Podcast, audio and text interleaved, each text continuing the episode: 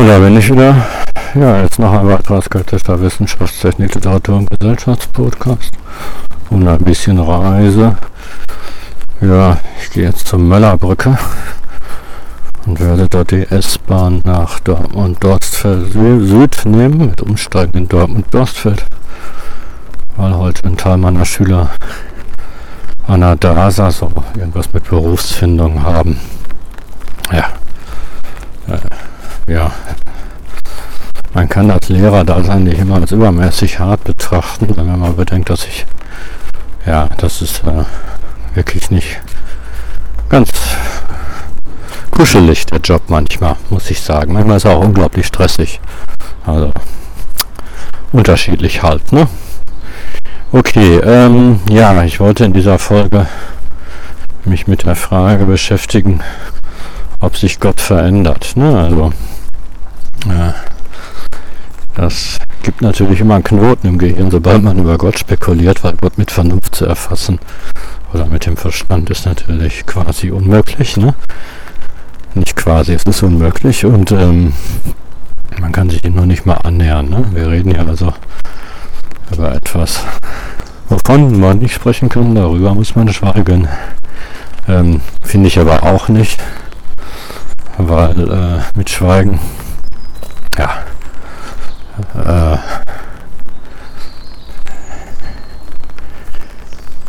man muss sich halt klar machen, dass Gott nicht verfügbar ist. Ne? Immer wenn man über Gott redet, muss man sich klar machen, dass er letztendlich dann doch nicht verfügbar ist. Trotzdem halte ich es für legitim, über ihn zu reden, sonst wird ja die Theologie auch gar keinen Sinn machen. Ne? Ähm, und wie das extreme Gegenbeispiel, nämlich Schweigen, was ja auch eine gute Methode ist, um sich Gott anzunähern, ne? einfach auf dem Stuhl sitzen und schweigen, ähm, ist dann auf Dauer auch als einziges nicht genug. Ne? Also selbst Mystiker reden ja über ihre Erfahrung. Ne? ne, drücken sich in Poesie vielleicht aus oder so, ne? Und spekulieren natürlich auch über das Wesen Gottes, was ich für völlig legitim halte. Gut. Ähm, ja, und da gibt es natürlich eine Menge Möglichkeiten, Gott zu betrachten, aber Jesus.de gab es jetzt eine Diskussion. Ähm, da ging es, es geht ja immer um Auschwitz, ne? Ist ja vielleicht schon mal aufgefallen, Internetdiskussion.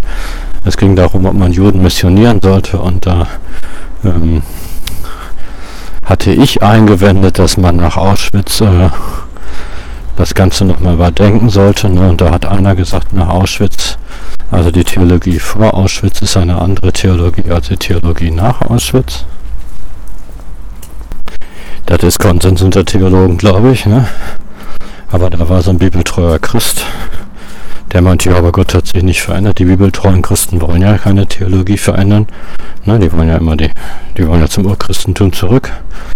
Und wenn man zum Urchristentum zurück will, dann spielt Auschwitz natürlich keine Rolle. Ne? Also, das ist ja nach dem Urchristentum irgendwie passiert.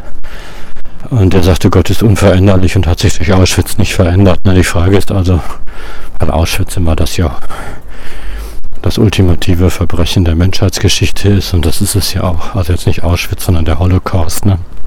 Ähm, da äh, stellt sich natürlich die Frage, hat Gott sich durch den Holocaust verändert? Ne? Ist der Gott vor dem Holocaust ein anderer Gott als der Gott nach dem Holocaust? Ne? Ja, und ähm, die Frage stellt sich natürlich schon viel früher, ne? Ist der Gott äh, vor der Menschwerdung ein anderer Gott als nach der Menschwerdung, ne?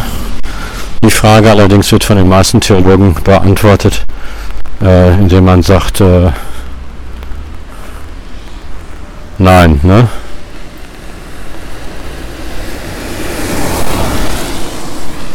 Weil Gott ja zeitlos gedacht wird, ne? Also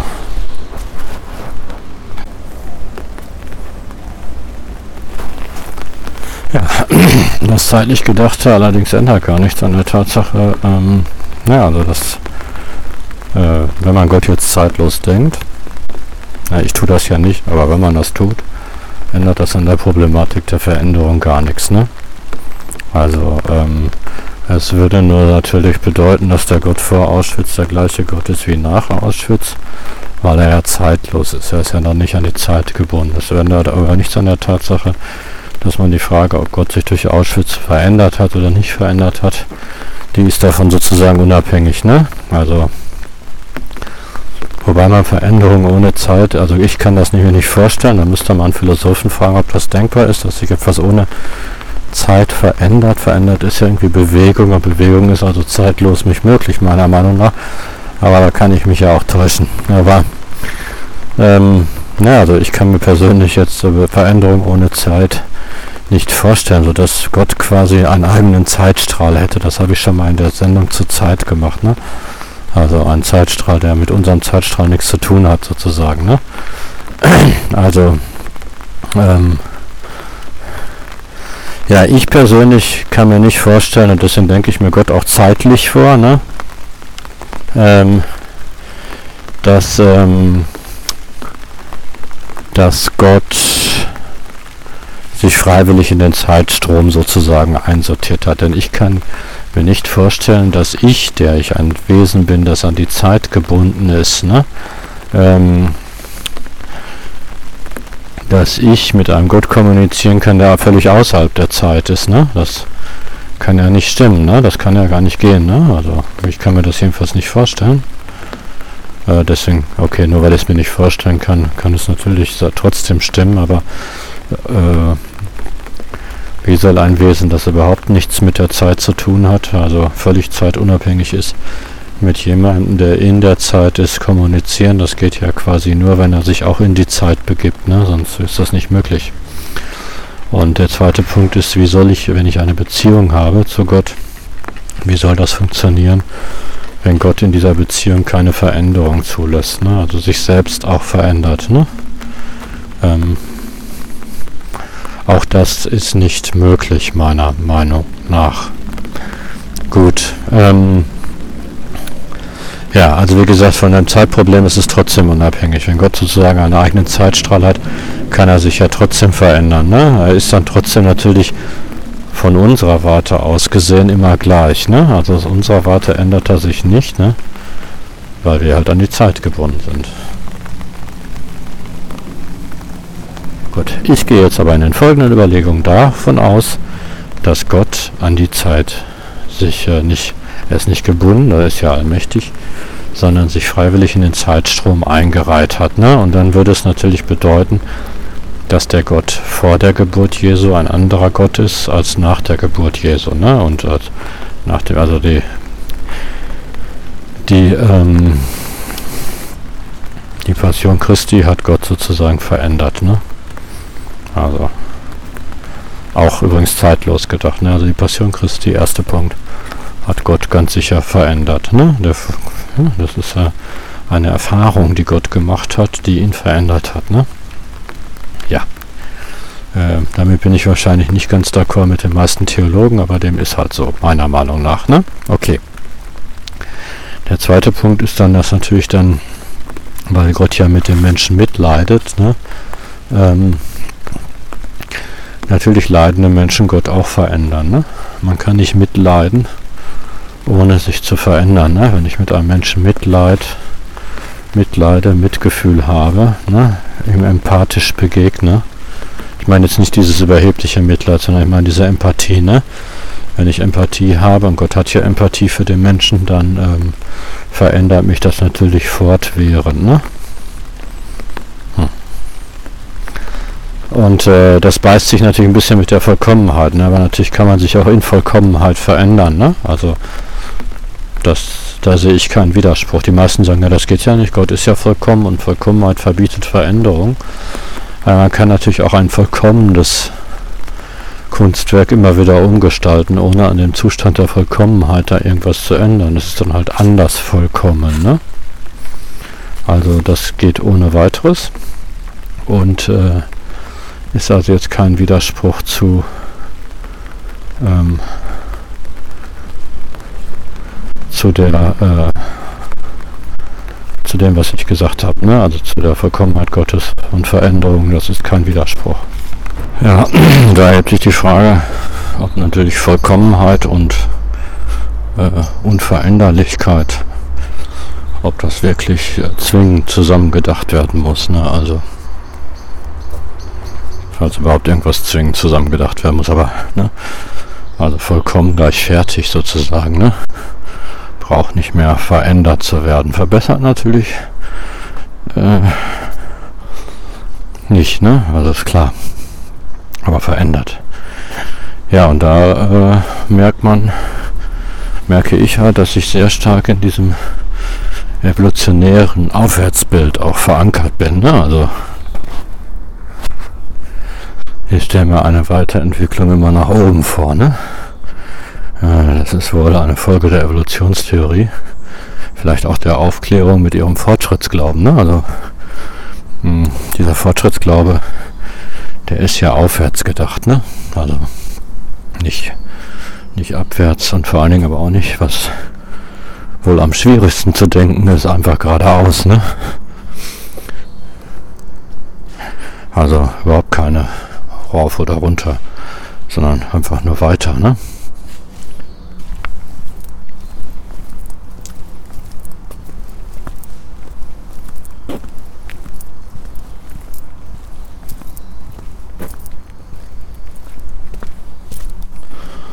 Ja, und da, ja, also selbst weiter stellen wir uns ja immer als Fortschritt vor, ne? wir können das gar nicht denken, ne? Also eine Bewegung nach vorne äh, ist verdammt schwer, einfach als eine Bewegung nach vorne zu denken, ne? Also der Weg ist das Ziel. Haben wir Menschen, ich glaube des Westens, ich weiß nicht, ob das nicht weltweit ein Phänomen ist, aber des Westens ganz sicher äh, nicht im Programm, ne? Also einfach nur wandern. Um des Wanders Willens, ne? Nicht um irgendwo hinzukommen, ne? Oder so.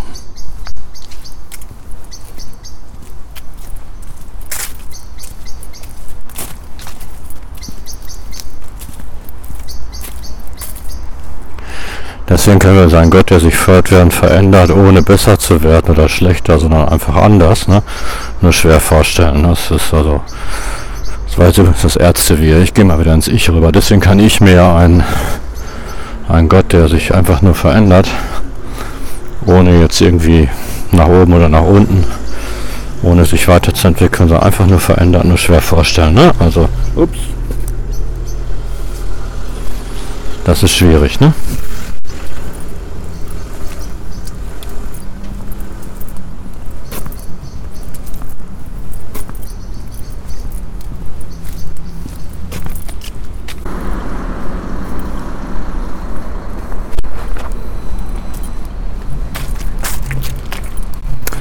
Okay, ähm.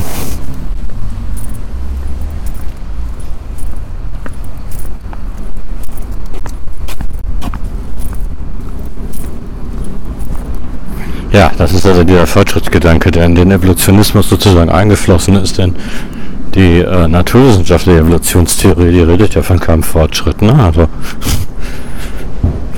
ja, das ist ja eine menschliche Wertung sozusagen, ne? Also aber natürlich äh, der Darwinismus ist im Rahmen einer, äh, eines Modernismus, einer Aufklärung entstanden, die natürlich davon ausging, dass sie dass die Menschheit sich weiterentwickelt, ne? also nach oben, ne? dem Licht entgegen, was natürlich völliger Blödsinn ist. Also das kann natürlich stimmen, aber ehrlich gesagt äh, glaube ich da nicht dran. Ne? Also Weiterentwicklung schwierig. Ne? Wie will man das äh, festmachen? Man müsste ja ja, es leben 5 Milliarden Menschen auf dem Planeten. Und äh, man müsste die mit den, weiß ich nicht, 500 Millionen von vor was weiß ich wie vielen Jahren vergleichen und gucken, ob da, also das ist ähm, schwer wahrzunehmen, ne? Also muss, also wir wissen es nicht, in welche Richtung sich die Menschheit entwickelt, nach oben, nach unten oder geradeaus, ne?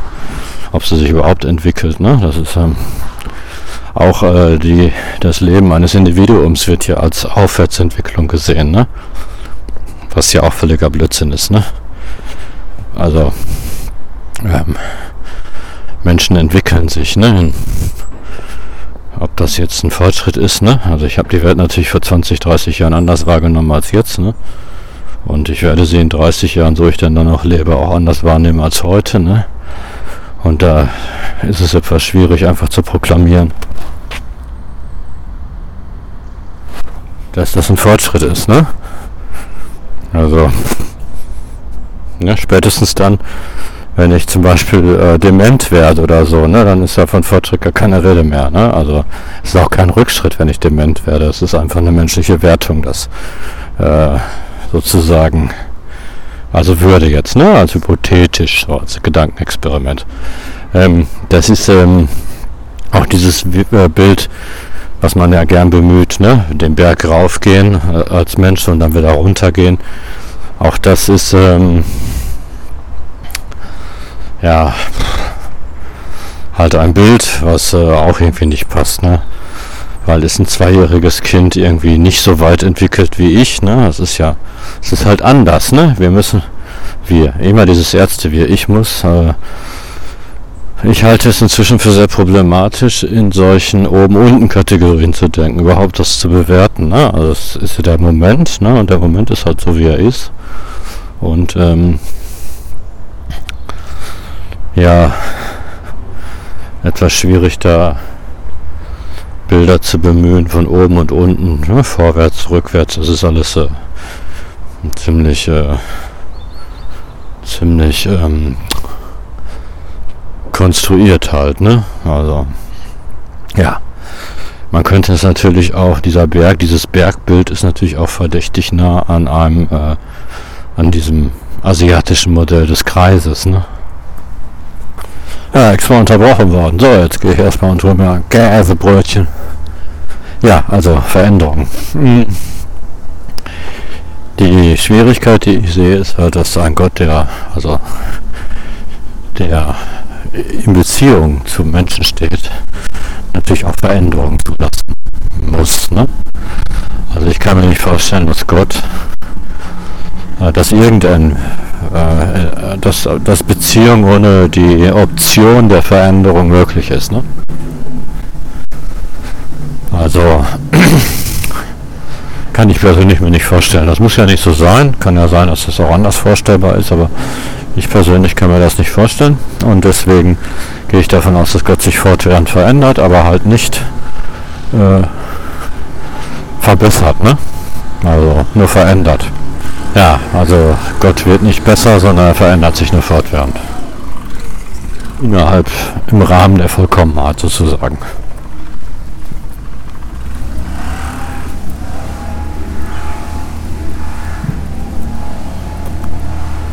Ja, und der Gott vor Auschwitz.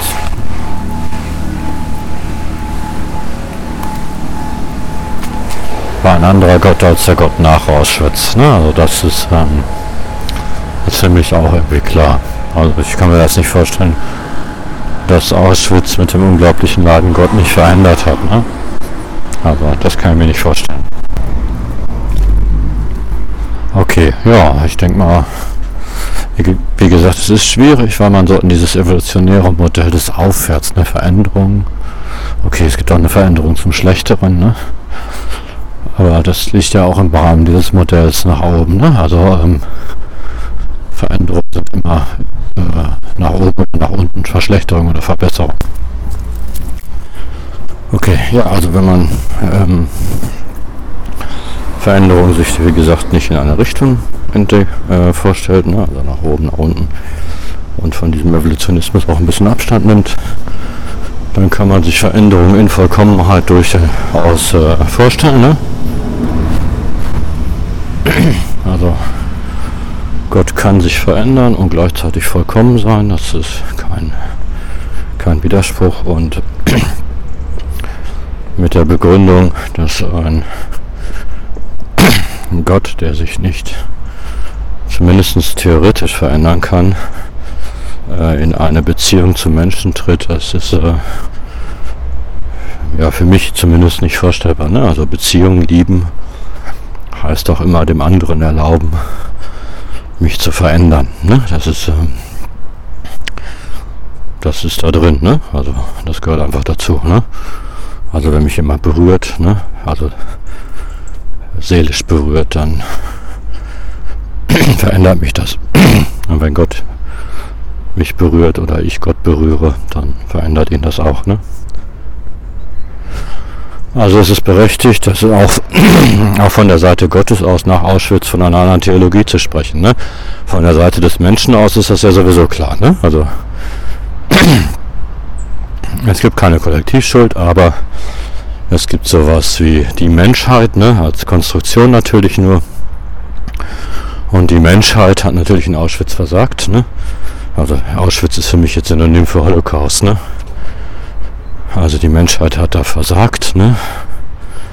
Ähm, und unglaublich viel Schuld auf sich geladen.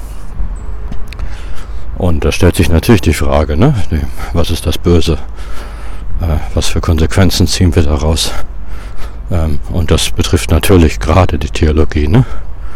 Die Theodizee-Frage ist natürlich durch den Holocaust, wie ich schon tausendmal erläutert habe, jetzt nicht so wirklich berührt, ne? Weil es ja eine Entscheidung des Menschen war, aber ähm, ja, von Seiten des Menschen ist es klar, dass nach Auschwitz die Theologie eine andere ist als vor Auschwitz, aber aus der Perspektive Gottes ist das auch so, ne? Also Gott hat sich durch den Holocaust auch verändert, ne? Ist nicht mehr der gleiche Gott wie vorher. Ja, wenn man ihn sich denn zeitlich vorstellt, aber auch wie gesagt, wenn man ihn nicht zeitlich vorstellt, ist das so, ne? Dann ist er ja, das kann man natürlich, na, das kann man sich natürlich nicht vorstellen, weil man nicht zeitlich nicht denken kann, aber auch äh, ein Gott außerhalb der Zeit wurde durch Auschwitz verändert, nur halt auch noch rückwirkend und in die Zukunft. Ne? Also das hat mit den Zeitverschlungen jetzt gar nichts zu tun. Okay. Äh, jo. Und ich denke mal, damit ist das Thema abgefrühstückt. Ja. Okay, das war noch ein weiterer skeptischer Wissenschaftstechnik, Literatur und Gesellschaftspodcast und ein bisschen Reise. Eine Kurzfolge, welche weiß ich nicht mehr. Ja, wenn es euch gefallen hat, nicht gefallen hat oder andere Kritik habt, dann schreibt mir doch einfach eine E-Mail an eilig-podcast.yahoo.de eilig-podcast.yahoo.de eilig-podcast.yahoo.de Ja, bis zum nächsten Podcast. Tschüssikowski.